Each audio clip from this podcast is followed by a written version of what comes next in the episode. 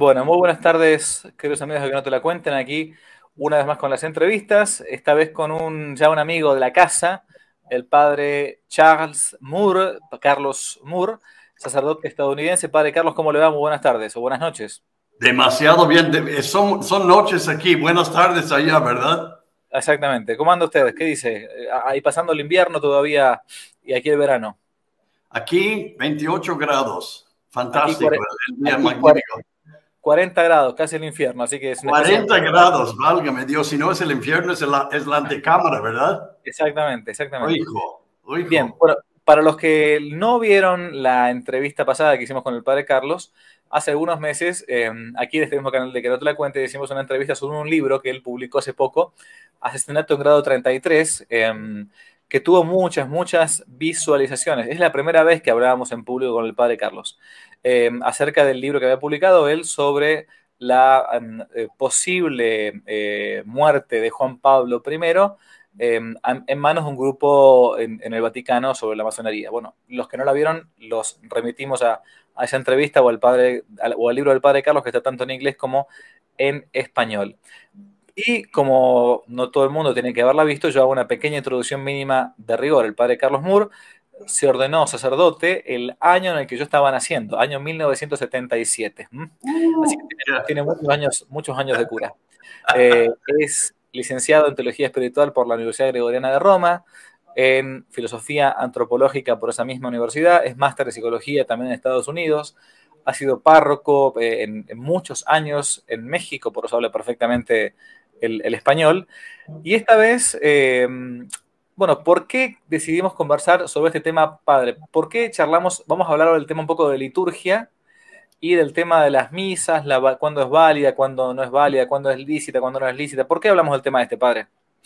Eh, bueno, en primer lugar, muchas gracias por la invitación de estar aquí de nuevo contigo y con tu audiencia. ¿eh?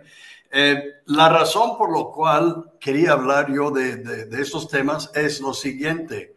Eh, me han llegado muchas cartas, eh, emails, eh, con preguntas sobre la liturgia. Ahora, en primer lugar, déjame decir, yo no soy, no, yo no soy licenciado o doctorado, doctor en, en, liturgia, no, no, no, no, no soy, sino tengo 46 años de cura y, algo, algo he aprendido en los 46 años. ¿no? Dicen que el, único que no aprende por el, por el viaje es el burro. De todos modos, así, así andamos. Así es que muchos me han preguntado sobre la validez de las misas que están escuchando y licidez. ¿Se dice licidez, verdad? ¿O, qué en español?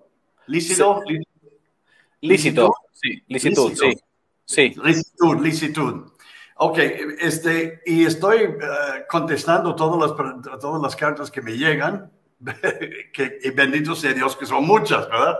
Pero pensé también hablando claro sobre estos temas podía orientar y ayudar un poquito más. Este, en primer lugar, me dicen muchas personas que eh, me preguntan si la misa que están, eh, a la cual este, están escuchando, participando, es válida la misa.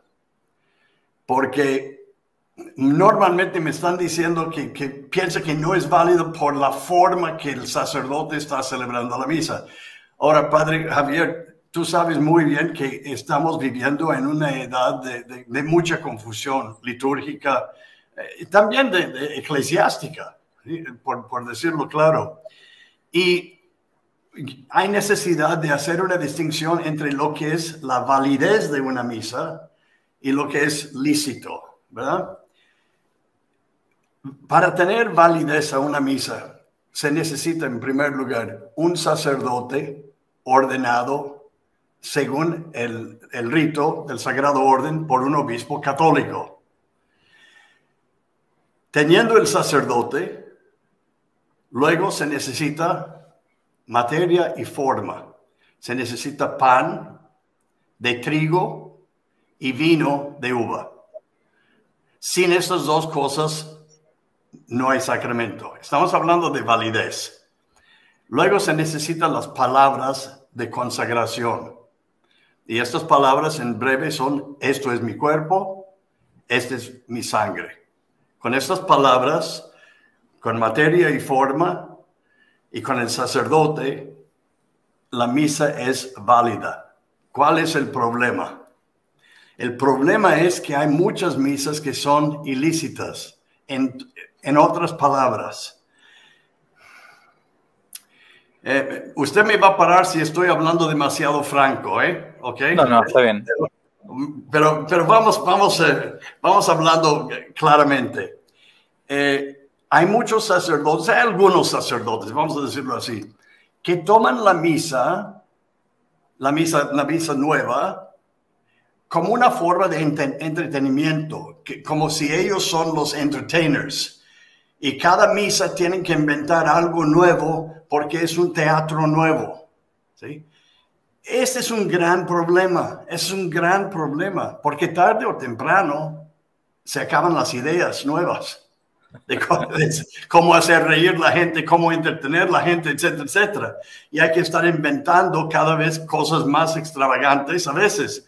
Hemos llegado, yo, yo mismo he visto misas con, con, eh, con personas bailando, pero bailando este, ballet, ballet como clásico. Eh, eh, otros este, donde el, sacerdote se viste de payaso, si se puede imaginar, etcétera. Todas esas cosas causan confusión a la gente y les causan decir que la misa no es válida. Escúchame bien. El escándalo es que la misa es válida. Ese es el escándalo. El, el si no fuera, qué bueno. O sea, no, no, hay, no hay falta de, de, sacrilegio, no hay sacrilegio, etcétera, etcétera. Déjame hablar de una cosa. Eh, cuando yo tenía 18 años de edad, uh, ya en tiempo de Abraham y Moisés, ¿eh? hace mucho, eh, este fue en, 1968 y 69. Apenas empecé la universidad. Nosotros, recién en la universidad, me invitaron a una misa de un grupo católico. Y perfecto, con mucho gusto. Eh, mi problema, Padre Javier, es que me enseñaron demasiado bien de, verdad me enseñaron mi religión demasiado bien. Así es que yo sabía lo que era correcto y lo que no era correcto a los 18 años de edad. El sacerdote que nos invitó, muy moderno, muy, muy a la moda, muy así, nos invitó a una misa y la misa estaba sobre una mesa de picnic en el parque. ¿sí? Eso era, padre, ¿eso eran tiempos donde la liturgia ya se había cambiado o todavía estaba oh, no, no, no, se había cambiado. ¿Te imaginas, ¿Te imaginas una cosa así en latín? No, claro. no nunca. Y, y, a propósito, padre, esta es una de las cosas. La, la, la, misa anterior, la misa antigua, en latín, no dejaba ningún lugar para, para invención. ¿Sí? Eh, eh, todo era prescrito bum, bum, bum, bum, bum, así. Así que no había, no había abusos, no había. Yo nunca había visto, nunca había un, abuso litúrgico en la misa antigua, nunca. Pero en la nueva, como es en primer lugar en la lengua de uno, y se puede hablar y hay pausas, diferentes pausas durante la misa para que el padre, el sacerdote pueda explicar ciertas cosas, ¿ok? O animar y se entiende todo eso. Pero este era sobre una mesa de picnic el sacerdote medio hippie, en aquellos años era, era, la, moda, tenía una pizza y una Coca-Cola. Yo estoy sentado ahí, a 18 años de edad, tenía pelo, imagínate. Eh, y, yo veía eso, le dije, ¿y qué estará haciendo? Y empezó toda la disque, disque la misa. Ahora, cuando llegó la hora de la, de la Sagrada Comunión, yo no sabía qué hacer, éramos como 15, 18 muchachos y muchachas. Pues yo tomé el, trozo de pizza, comí lo que, lo que a mí me gusta de la pizza y el, crust, la parte gruesa, lo tiré, lo tiré a los pájaros, había unos pájaros allá. Y él, el sacerdote, dice, ¿qué estás haciendo? Le dije, ¿qué estoy haciendo yo? ¿Yo qué estoy haciendo? Le dije, ¿usted qué está haciendo? Usted hizo genuflexión delante de una pizza. Usted hizo genuflexión delante de una Coca-Cola, un vaso de Coca-Cola. ¿Cómo que qué estoy haciendo yo? Esta parte de la pizza no me gusta. Ok, ¿por qué les estoy contando todo esto? Porque precisamente no había materia. No hay materia. No era pan de trigo y no era vino de uva. Así es que consagración no hubo. Inválida. Fue completamente inválida. Nada pasó en esta misa. Es más, la única cosa que pasó en es que disque misa fue un sacrilegio. Hmm. ¿Sí? Eh, largo, para no hacer larga la historia, en, seis meses se, salió el, el, cura y se casó con quien sabe qué, no sé. Ya, ya se acabó todo el asunto. ¿sí? Pero, siempre pensé lo mismo, que si, si uno no, no, si uno no respeta no. el cuerpo de Cristo, tampoco va, tampoco va a respetar ni el cuerpo de los otros, ni el propio sacerdocio. Hay una especie de, a, mi, humilde entender, ¿no? Hay una, relación directamente proporcional entre los abusos litúrgicos y a veces los abusos sexuales en la iglesia. Sí, sí, eh, también, también. La cosa es esta, que cuando, pero ahí vamos a entrar en otra cosa, lo, lo tengo aquí notado. Sí, sí. Que es muy importante también que la gente entienda una cosa, y, usted está, está entrando en esta materia y, y permíteme entrar también. La validez de la misa depende de tener pan de trigo y vino de uva. Bien, eh, una cosa muy bella que quiero que, que, que, la gente sepa, que, porque es muy bonito. Nosotros usamos en, en la liturgia nuestra pan sin levadura. ¿Sabías por qué? ¿Sabes por qué eso? Es, es muy interesante la cosa. Lo investigué. y hace una parte también, parte, parte de, una cosa muy interesante, padre, que te está esperando cuando llegues a viejo. Tienes mucho tiempo extra para, para investigar cosas. Yo investigué eso. Cuéntanos por qué. Pues el por qué es por las palabras de nuestro Señor Jesucristo mismo. Dijo, cuidado con la levadura de los fariseos. ¿eh? ¿Qué significa eso? Cuidado con la hipocresía, cuidado con el orgullo. Yo soy, yo soy, como un pavo real, ¿verdad? Y con la levadura eleva el pan, lo infla de, aire caliente, muy, muy, muy, muy, a propósito el ejemplo, pues también el pan, así nosotros quitamos la levadura, porque este pan va a ser Cristo, que en él no hay nada de hipocresía. Nada de mm. hipocresía. Es un, es un, es un, es un símbolo muy bello. ¿eh? Ahora, sabemos también en otros, en otros, este, otros ritos también de la Iglesia Católica usan pan con levadura, etcétera, los ortodoxos también. Pero para nosotros tiene que ser pan sin levadura y esa es la razón y es una razón muy bella porque este pan se va a convertir en el que en él no hay ni un nada de, hipocresía. Bello, bello el, ejemplo. Ahora, la, la, cosa es esta. Y a, lo mejor, a lo mejor este, este va a sorprender a la gente lo que voy a decir, pero es, es cierto. La fe del mismo sacerdote no necesita ser intacto para que la Eucaristía sea el cuerpo y sangre de Cristo. Lo voy a decir de nuevo.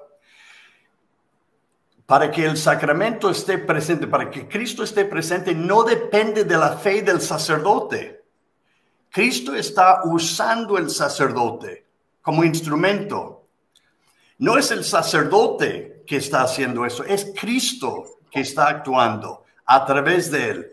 Por eso el sacerdote, en aún las palabras de consagración, que, cuando lo pienso y estoy consagrando, a ver, me, entra casi una emoción de verdad de pensarlo.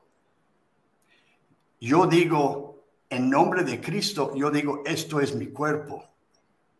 Me atrevo a decir, yo no digo, este es el cuerpo de Cristo. Yo digo, esto es mi cuerpo. Es formidable eso.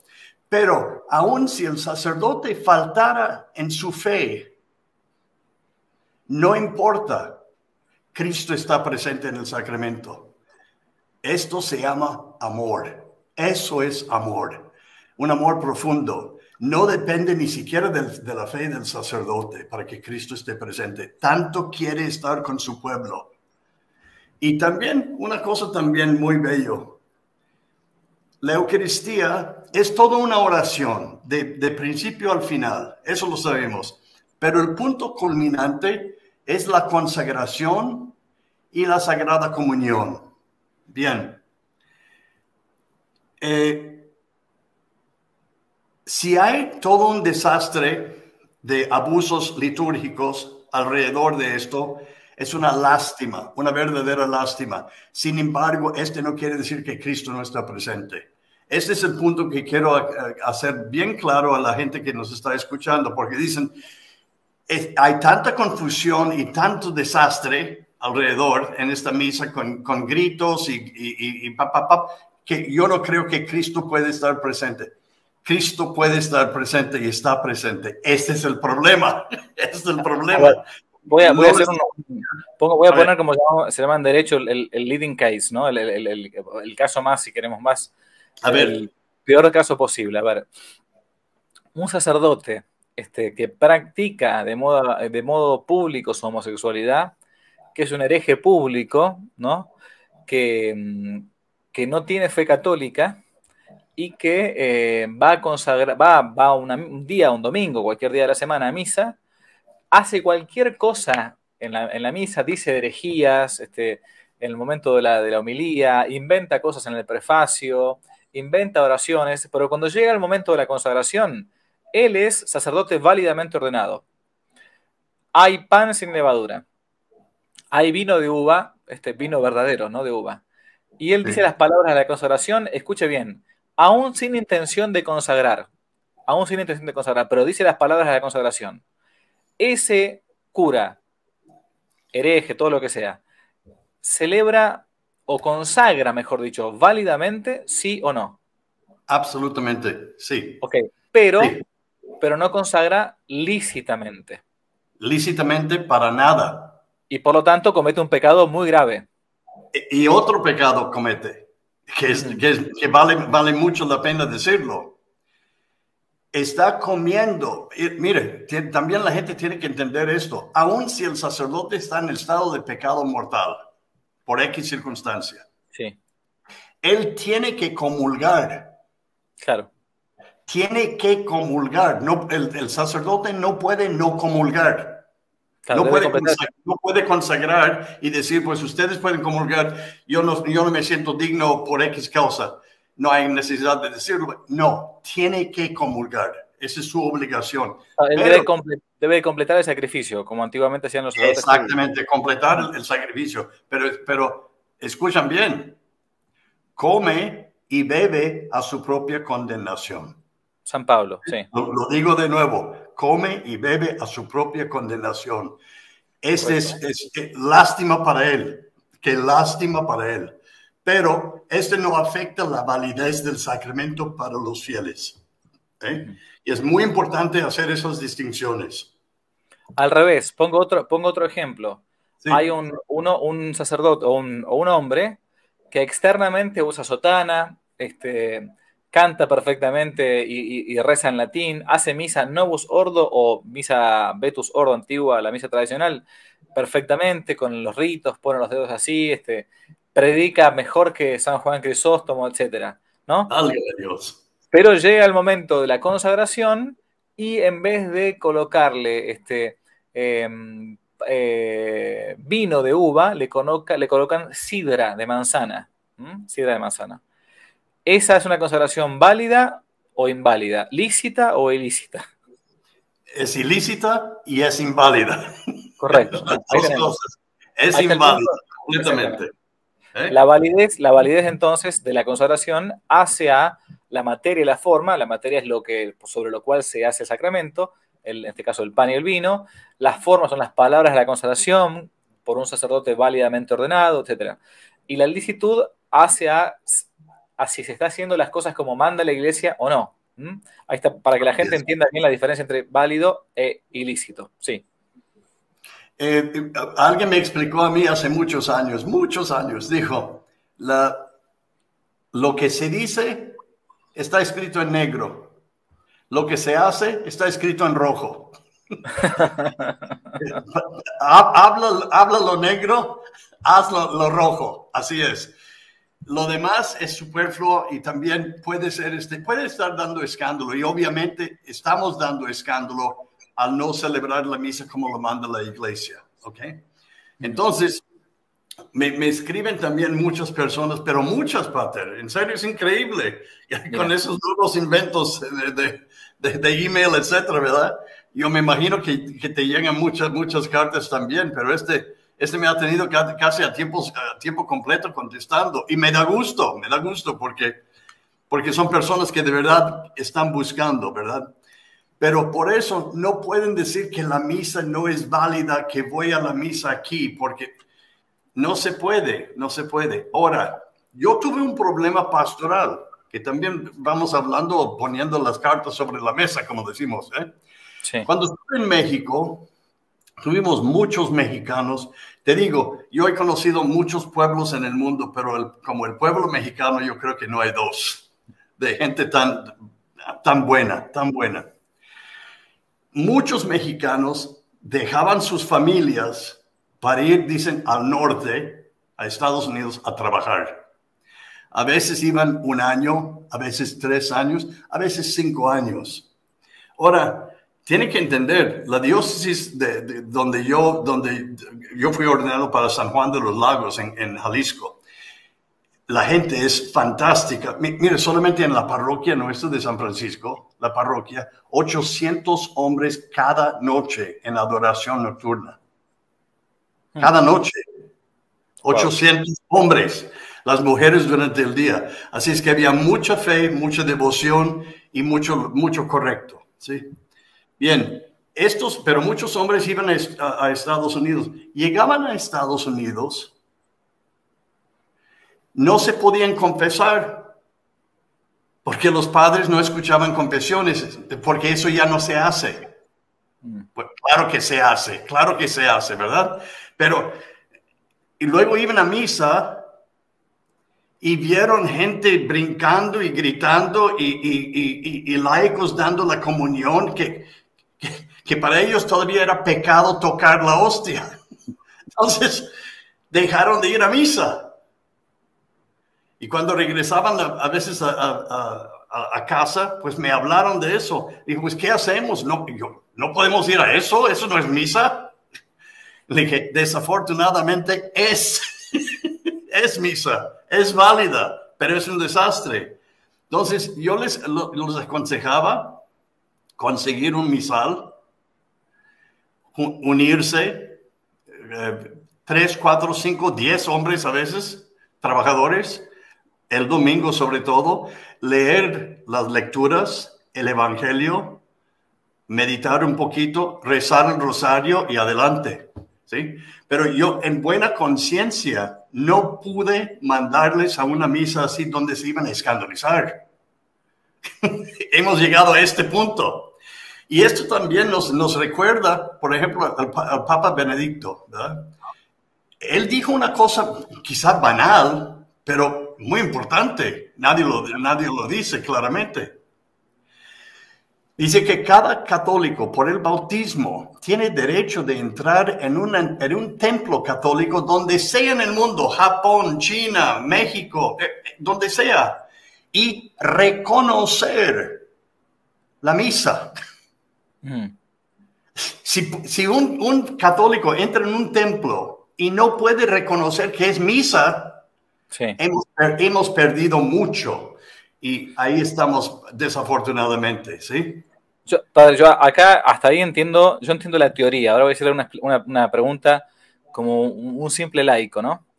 le digo, pero padre, escúcheme, esa gente, esos hombres a los cuales usted le decía, eh, no vayan el domingo a misa, eh, eh, la pregunta sería, bueno, pero ¿no están obligados por el tercer mandamiento, santificar las fiestas, a ir a misa el domingo? ¿No estarían pecando mortalmente por no ir a misa el domingo, pudiendo ir a misa el domingo? Excelente pregunta. Y la respuesta es mía. En primer lugar, yo soy muy listo. ¿eh? Yo no les estoy diciendo de no ir a misa. Mm. ¿eh? Ellos tomaron esa decisión. ¿eh? Yo tengo que responder delante de Dios por, por, por, mis acciones y no acciones. Ellos, cada quien tiene que hacer lo mismo. Ahora, pero si vienen con esto y me preguntan mi parecer, ¿ok? Yo digo, mi parecer es, si van y van a un escándalo y es algo que puede dañar su propia fe, no vayan. Yo no iría. Yo dije, yo no iría. Eso es de ustedes. Entonces, ¿qué hacemos? Nosotros también, cuando yo era niño, yo venía de una familia muy católica. A veces tuvimos que viajar los, domingos. A veces me acuerdo de, me acuerdo este, para, para un funeral, un tío, uh, un tío era capitán piloto y, y se murió en Vietnam. Tuvimos que viajar de Minnesota hasta el estado de Mississippi llegando al sur en aquellos años no se encontraba un, un, templo católico, eran todos protestantes y detestaban católicos además. Total, ¿qué hicimos? Pues nosotros estuvimos en un hotel con mi padre y mi madre. Mi padre tomó el misal y aunque no lo vayan a creer, rezamos la, la in nomine Patris et Filii et Spiritus Sancti, amén, introibo ad altare Dei, y nosotros contestando la primera parte de la misa. Claro. Mi padre leo las lecturas y terminamos en nombre del Padre, el Hijo y el Espíritu Santo. Punto. Era todo lo que podíamos hacer. ¿eh? La, razón, la razón de esto está en la misma en que, eh, en que uno le puede decir a una persona que está viviendo en el campo muy lejos y no tiene misa para ir el domingo. Digo, sí el, mandamiento, que no puede ser abolido por los hombres, ni salteado por los hombres, es santificar las fiestas. Pero la Iglesia Católica, la jerarquía de la Iglesia Católica, es la que determina cuál es el modo de santificar la fiesta y cuál van a ser, cuáles van a ser las fiestas obligatorias. Bien, ese, ese modo de santificar las fiestas es un precepto positivo de la Iglesia. Es una ley positiva de la iglesia. ¿Qué significa esto? Que al día de hoy, por ejemplo, en mi país es un precepto positivo de la iglesia que eh, además de los domingos del año, sean días de precepto cuatro fechas más. La Asunción de la Virgen, que es el día 15 de agosto, el 8 de diciembre, que es el día de la Inmaculada, el primero de enero, Santa María Madre de Dios, y el, eh, se me acaba de ir uno. mis cumpleaños y el 25 de diciembre, bueno, Navidad. El, 15, el 15, el 15 de, de, agosto. el 15 de agosto, el 25 de diciembre, el 1 de enero y, eh, y, el 8 de diciembre. En otros países, en otros países, los preceptos son distintos. Por ejemplo, en España es día de precepto, si no me equivoco, es Santiago del Mayor, ¿no? Es día de precepto. ¿Pero por qué? Porque la iglesia determinó, bueno, en fin, ¿qué sucede? En el derecho canónico, los preceptos positivos de la iglesia no obligan al fiel ante una grave incomodidad. Por ejemplo, es precepto positivo de la iglesia em, ayunar, ayunar este, el día este, miércoles de ceniza, por ejemplo, ¿no? Bueno, en fin, si yo estoy enfermo y no puedo ayunar, ese precepto positivo de la, iglesia, o no, puedo no comer, o no puedo dejar de comer carne ante una grave incomodidad, ese precepto positivo de la iglesia ante una grave incomodidad, no es obligatorio para mí. ¿Se entiende lo que estoy diciendo?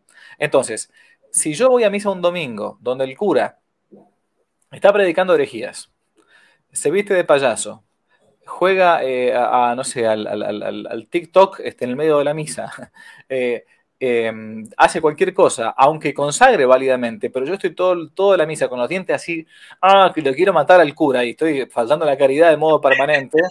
Eh, y, estoy participando de un escándalo y mis hijos están viendo un escándalo, yo conozco papás que han dicho, vámonos de acá, vamos a casa, ¿no? Porque ante una grave incomodidad, bueno, entonces no me obliga a mí el precepto positivo de la iglesia.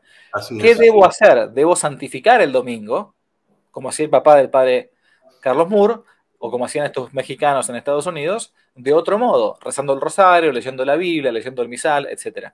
Ahora, acaba la pregunta. Yo esto lo vengo pensando hace muchos años, padre. Esto no podría convertirnos poco a poco y sin voluntad, ¿no? No podría convertirnos un poco en protestantes, o sea que cada uno termina decidiendo si tiene ganas o no de ir a misa. Cada uno va juzgando. Ah, bueno, el cura eh, tiene, tiene este, hace misa con guitarra. Y la guitarra es un instrumento que no está permitido ni siquiera por el Concilio Vaticano II. O usan un tambor, o usan una batería. Entonces yo no voy a misa. ¿Me explico? ¿Cuál es, cuál es el termómetro? El, ¿Cuál es el escandalómetro? el escandalómetro, eso me gusta, está muy bueno. Claro. No hay un Lo voy, a robar, eh, voy a robar esta palabra, me gusta mucho. Mira, aquí, sí, sí, tienes razón, tienes razón. Eh, corrimos el riesgo de, de, de, de entrar un poquito en un, en un, protestantismo, sí, es cierto, del individuo. Pero precisamente por eso, Padre Javier, precisamente por eso, yo estoy y muchos sacerdotes, yo creo que tú también, estamos tratando para que la iglesia ponga orden en sus sacramentos de nuevo, ¿sí? Para que la gente no, no, tengan esos, no tenga esos problemas. Porque no hay necesidad de, estar confundiendo a la gente y, etcétera. Si, si, si, estamos todos de acuerdo con una forma decente, yo no estoy diciendo que no puede, que no puede este, tener un poquito de eh, eh, elasticidad, etcétera. Ok, muy bien, lo entiendo. Pero pero locuras cada cosa y cada, cada, cada, cada cura es su propia locura. No, no, eso no. Y, y sí corremos el riesgo de este, de este clase de protestantismo precisamente porque no hay orden.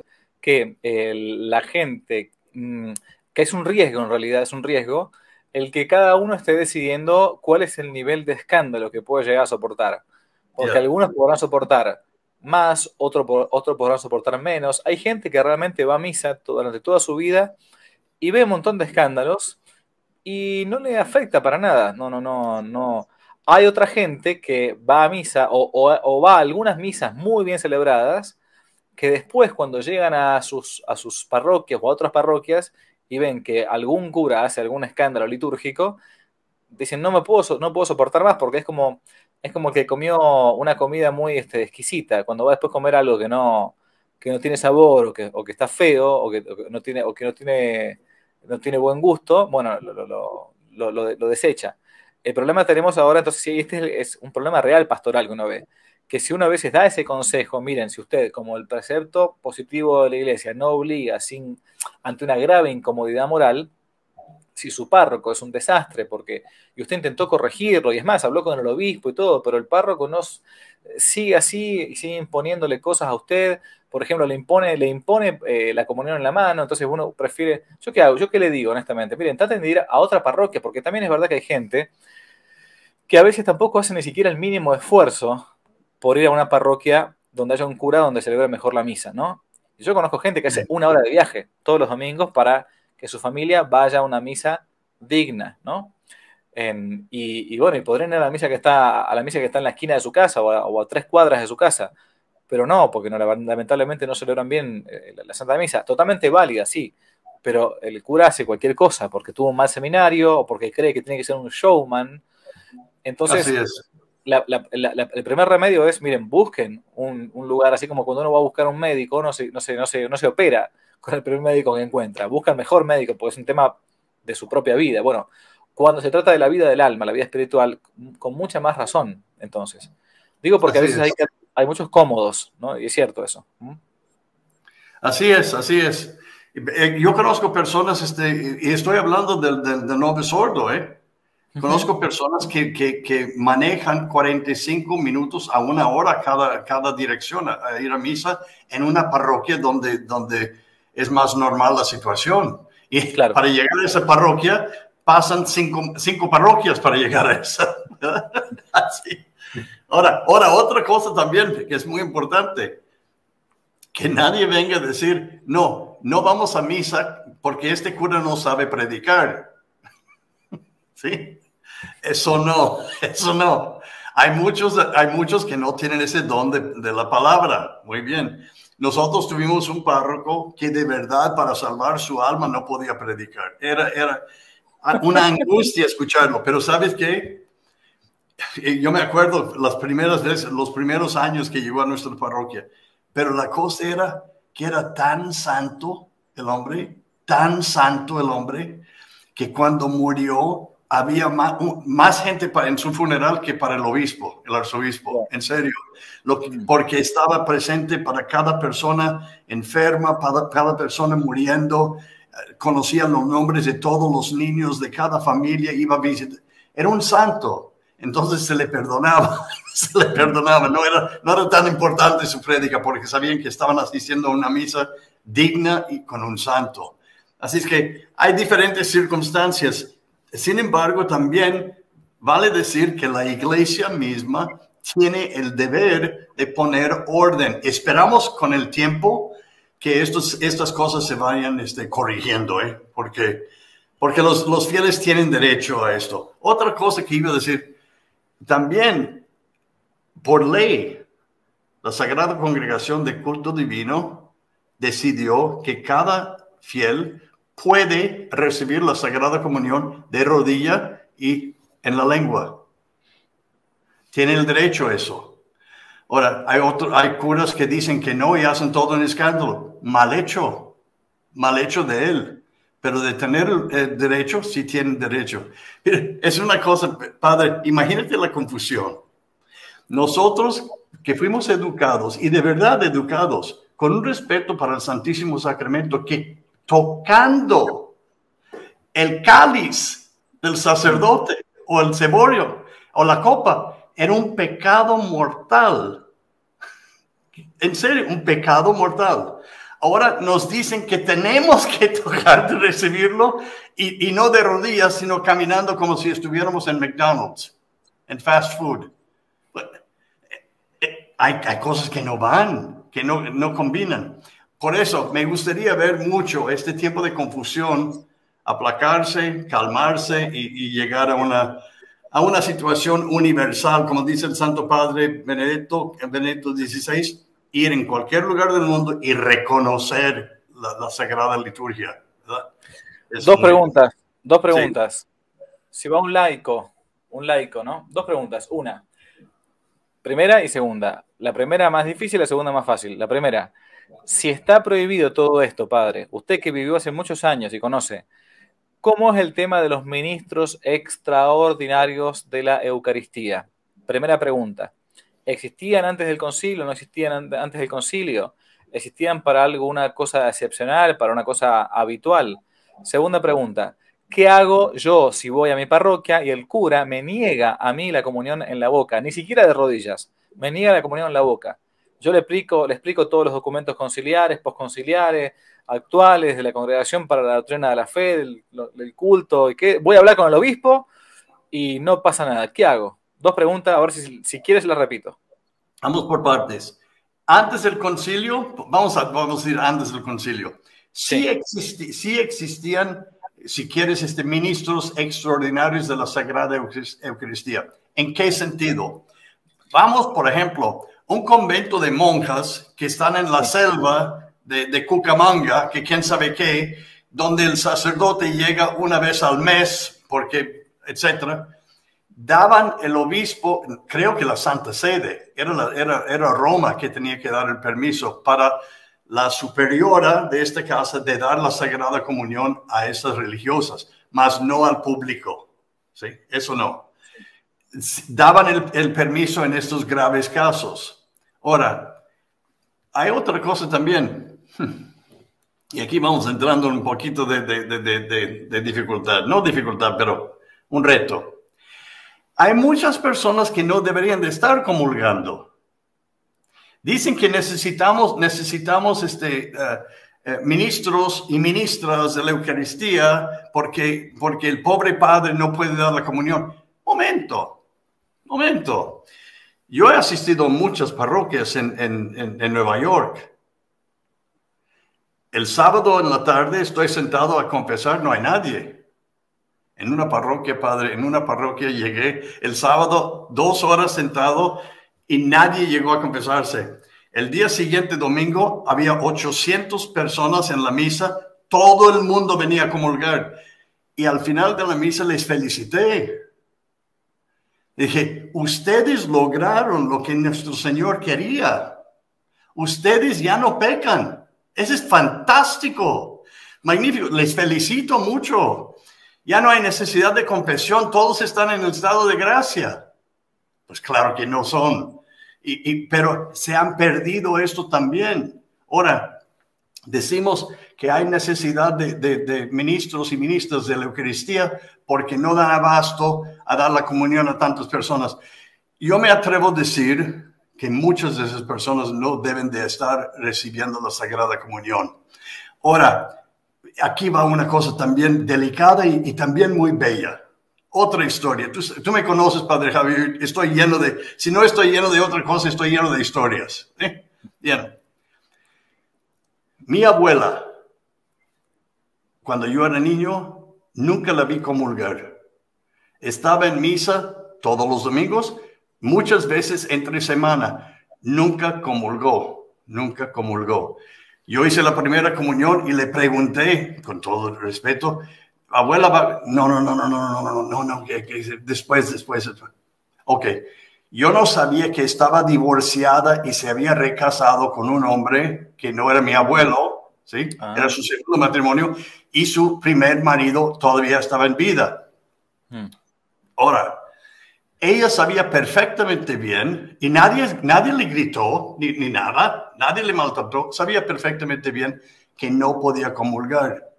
Pero ella vivió su vida católica tan, tan cerca de la iglesia y lo mejor que podía. Me acuerdo también, yo tenía como 13, 14 años de edad, cuando se le murió el, primer marido, el, mi abuelo, que nadie lo conoció.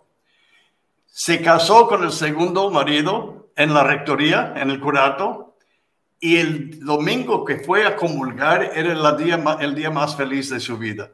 Hmm. ¿Sabes qué? Ella no comulgando, escúchalo bien, no comulgando me dio a mí un testimonio de lo sagrado que era la Eucaristía. Claro. no comulgando. Porque este es el cuerpo y sangre, divinidad de Cristo y no puedo.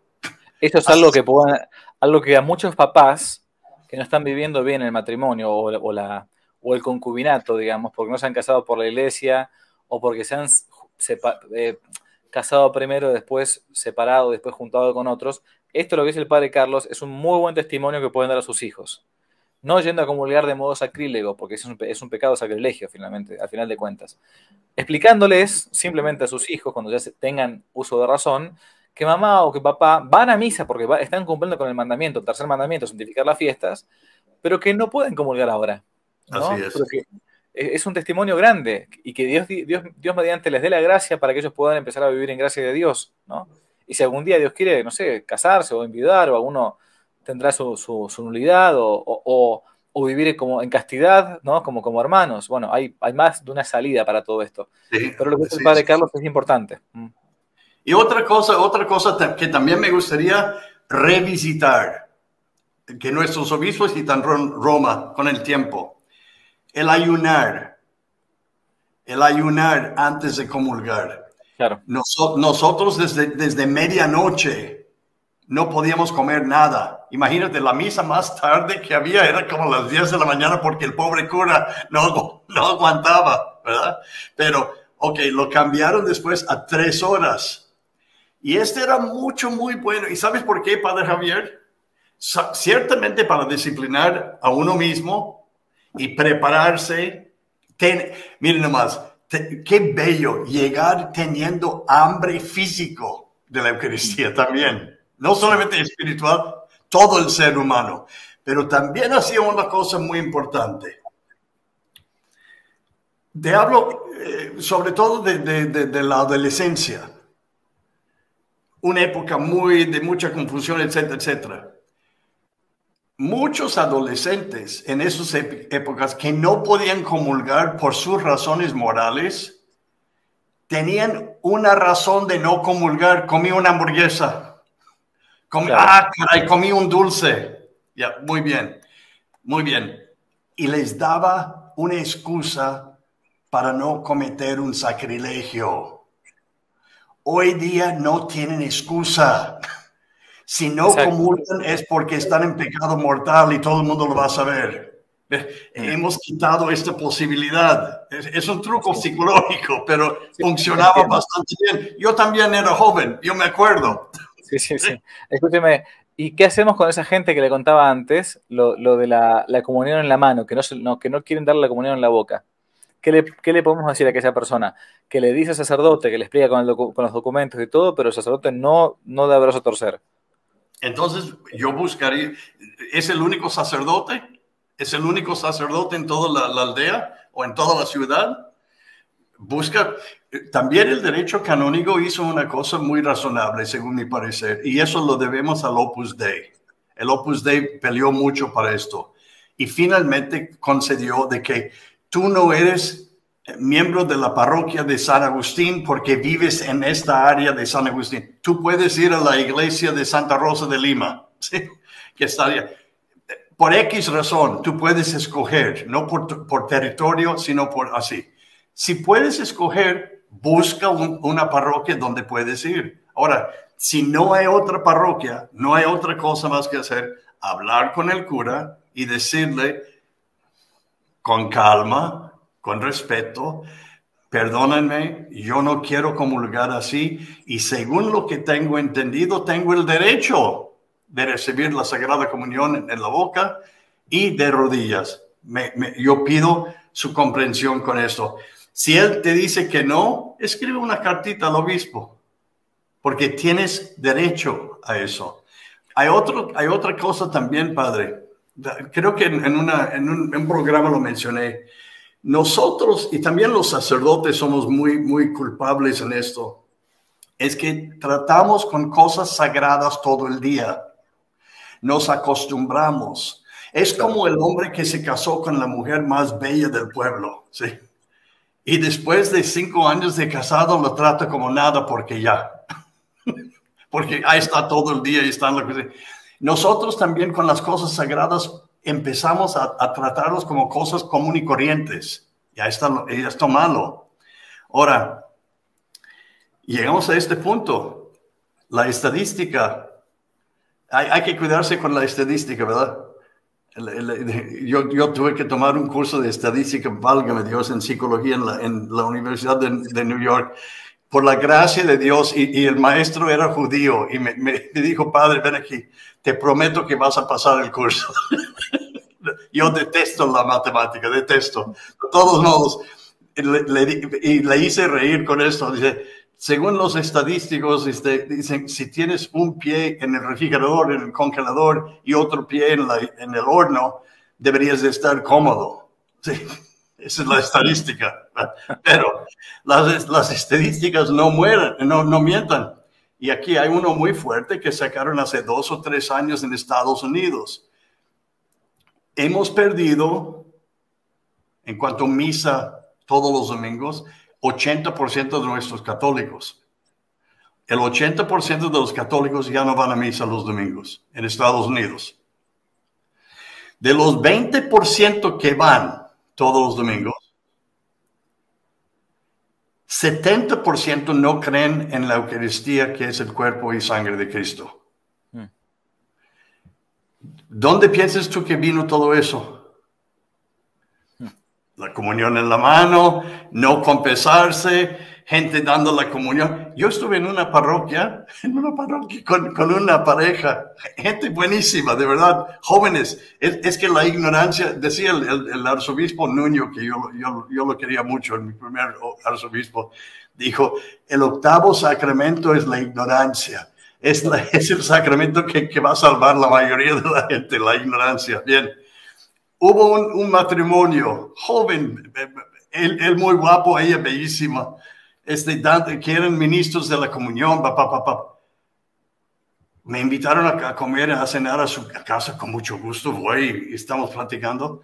Y sale la pregunta de que, ¿y ustedes cuándo se casaron? O sea, ¿cuándo se la fecha? Bueno, no, nunca nos hemos casado. Dije, ¿qué? ¿qué? No, no, no, es que no, no hemos, no, no estamos seguros de que nos vamos a casar y que... Bueno, dije, pero están dando... Son ministros de la Sagrada Comunión y están viviendo en... Eh, no, es posible.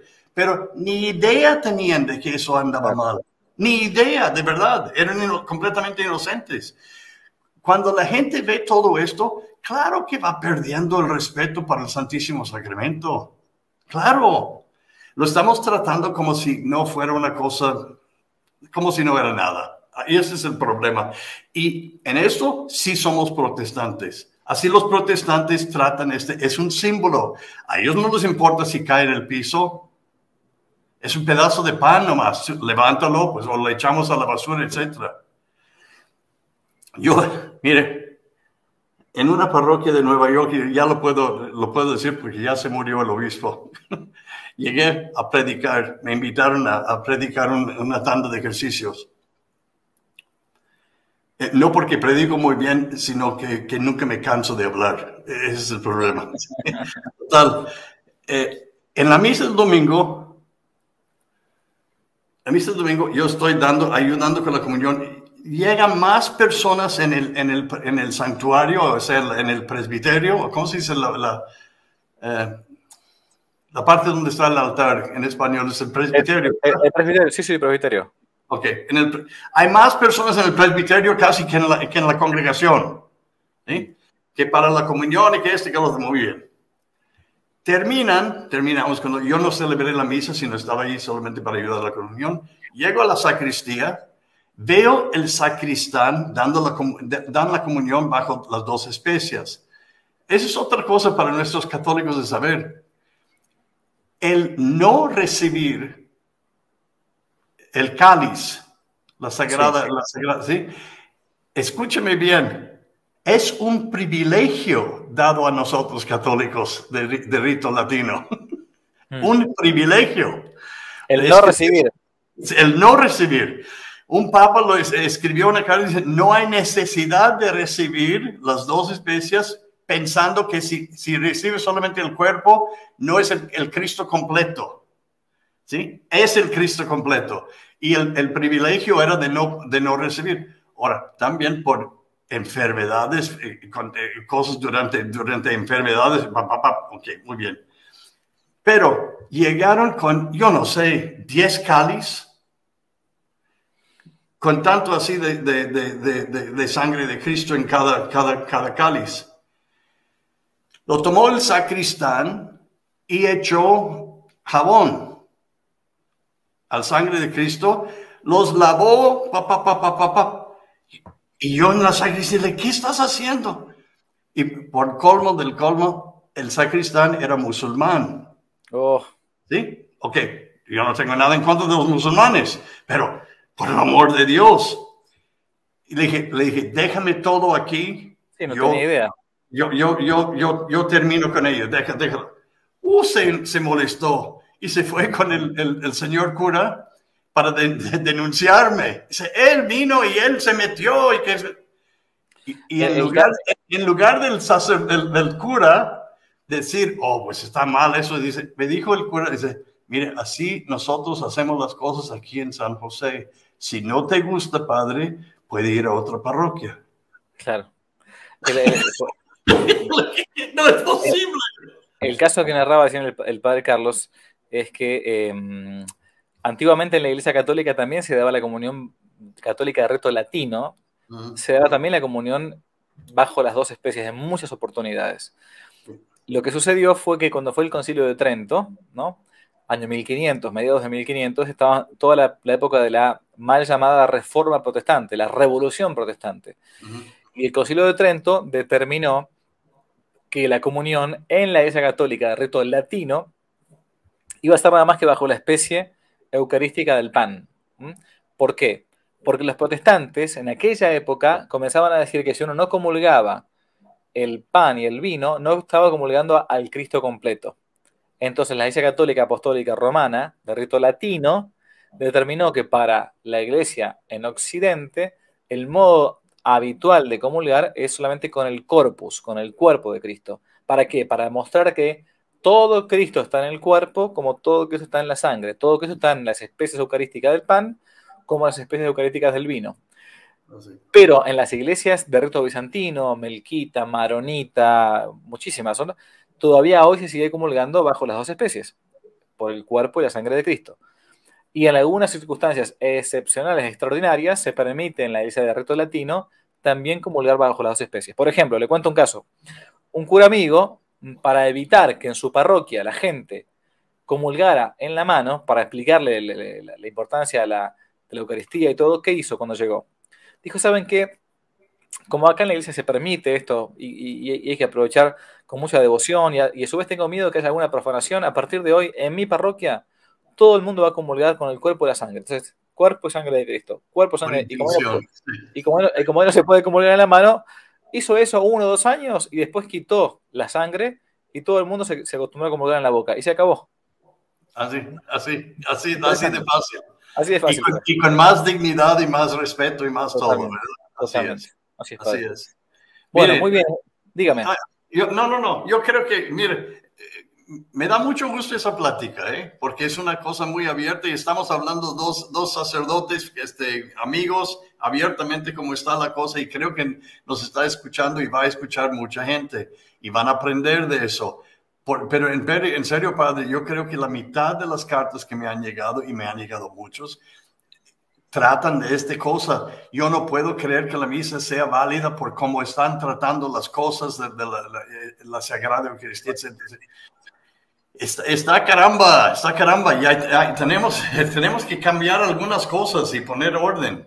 En serio, en serio. Bien, bueno, Dios quiera que sea así. Yo creo que las generaciones más jóvenes de sacerdotes em, son bastante más cuidadosas que algunos, algunos progresaurios de, antiguos. algunos que se han quedado como fosilizados en el, modernismo, ¿no? Mucha gente, yo veo en, en las curas más jóvenes quizás, que son más cuidadosos de la Eucaristía que, otros. No sé si es cierto, es cierto, es cierto. ¿Por qué será eso? Pero yo también lo noto. doy gracias a Dios, pero ¿por qué será? Yo creo que algunos, eh, los más grandes, ya más, más ancianos, eh, sufrieron mucho los coletazos del, de, del posconcilio, de la innovación litúrgica, de todo lo demás, y las generaciones más jóvenes recibieron eh, quizás el modo de celebrar la misa más dignamente de tiempo de Juan Pablo II, del Papa Benedicto, los que se ordenaron hace muchos, hace unos 10 años más o menos. Entonces creo que recibieron esa, formación, me parece a mí. Vamos a ver de acá unos años qué pasa. Así es, así es. Este, mire, por último, una cosa, una última cosa, ¿ok? Una última cosa. Eh, y este es un problema teológico, teológico, es esto. ¿La misa es comida o sacrificio? Hablamos del santo sacrificio de la misa. Hablamos también del banquete del cordero, de la cena del cordero. Eh, y la respuesta eh, a eso son, son las dos cosas, las dos cosas. Pero la idea de sacrificio se, se nos ha perdido mucho, mucho.